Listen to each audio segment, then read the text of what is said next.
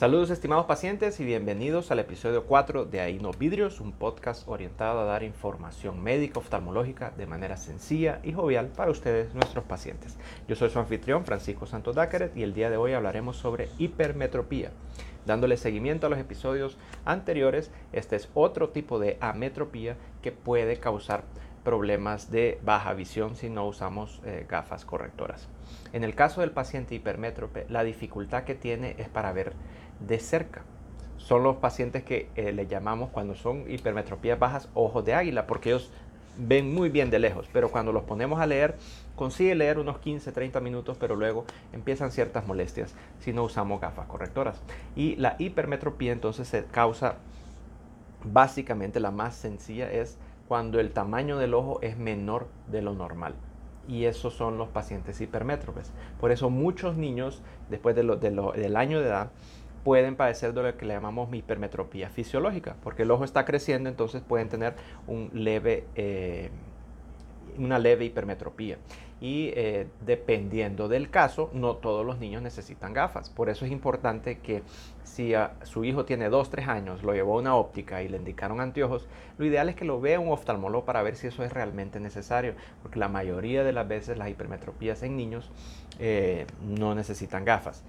Sin embargo, la hipermetropía, al contrario de la miopía y el astigmatismo, es la metropía que más causa ambliopía. Ambliopía es el ojo perezoso que vamos a tener otro, otro, otro episodio hablando solamente sobre eso.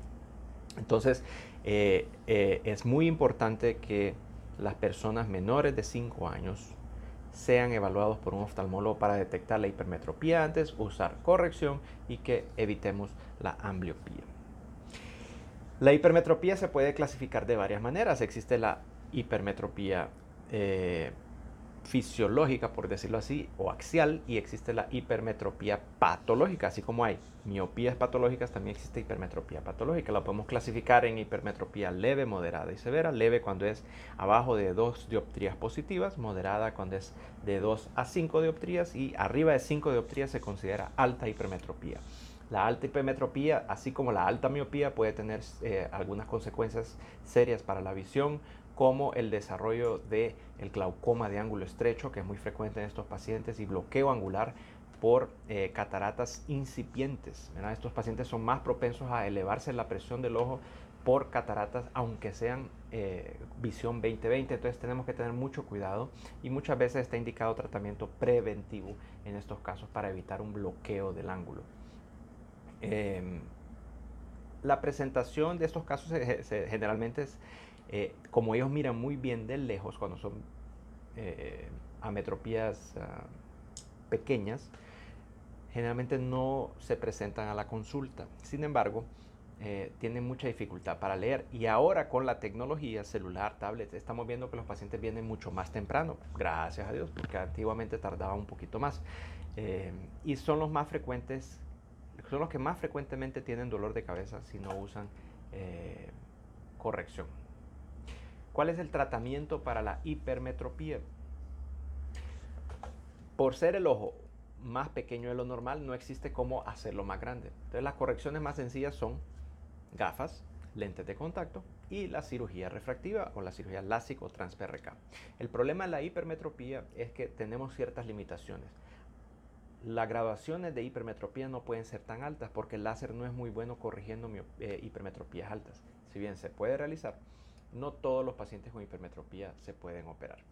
Cuando son altas hipermetropías, también las gafas eh, no siempre ayudan adecuadamente y muchas veces el lente de contacto es una mejor opción. Sin embargo, hay pacientes que, hemos tenido nosotros con hipermetropías de más 6, más 8, que se adaptan muy bien a las gafas y eh, funcionan muy bien eh, en la sociedad. Antiguamente, cuando la cirugía de catarata no tenía lente intraocular, todos los pacientes, la gran mayoría quedaban hipermétropes. Entonces por eso miramos pacientes en los años 40, 50, cuando se hacía la cirugía sin lente intraocular, con unas gafas bastante gruesas, bastante gruesas, lo que le decíamos eh, fondo de botella. Eh, eso ya es muy raro porque las lentes intraoculares son muy fáciles de colocar. Eh, aún en cirugías complicadas pues tenemos opciones para poner el lente en una segunda ocasión, entonces es bien raro que el paciente quede con gafas muy muy gruesas, pero ese también es un tipo de hipermetropía cuando no quitamos el lente o el quitamos el lente o el cristalino y no ponemos un lente artificial dentro del ojo. Entonces tenemos varias opciones para tratar la hipermetropía. Lo importante es que sea diagnosticado a tiempo y eh, especialmente en niños evitar una ambliopía por una hipermetropía no tratada. Esto ha sido todo por el episodio de hoy. Esperamos verlos en el siguiente. Muchas gracias por su atención.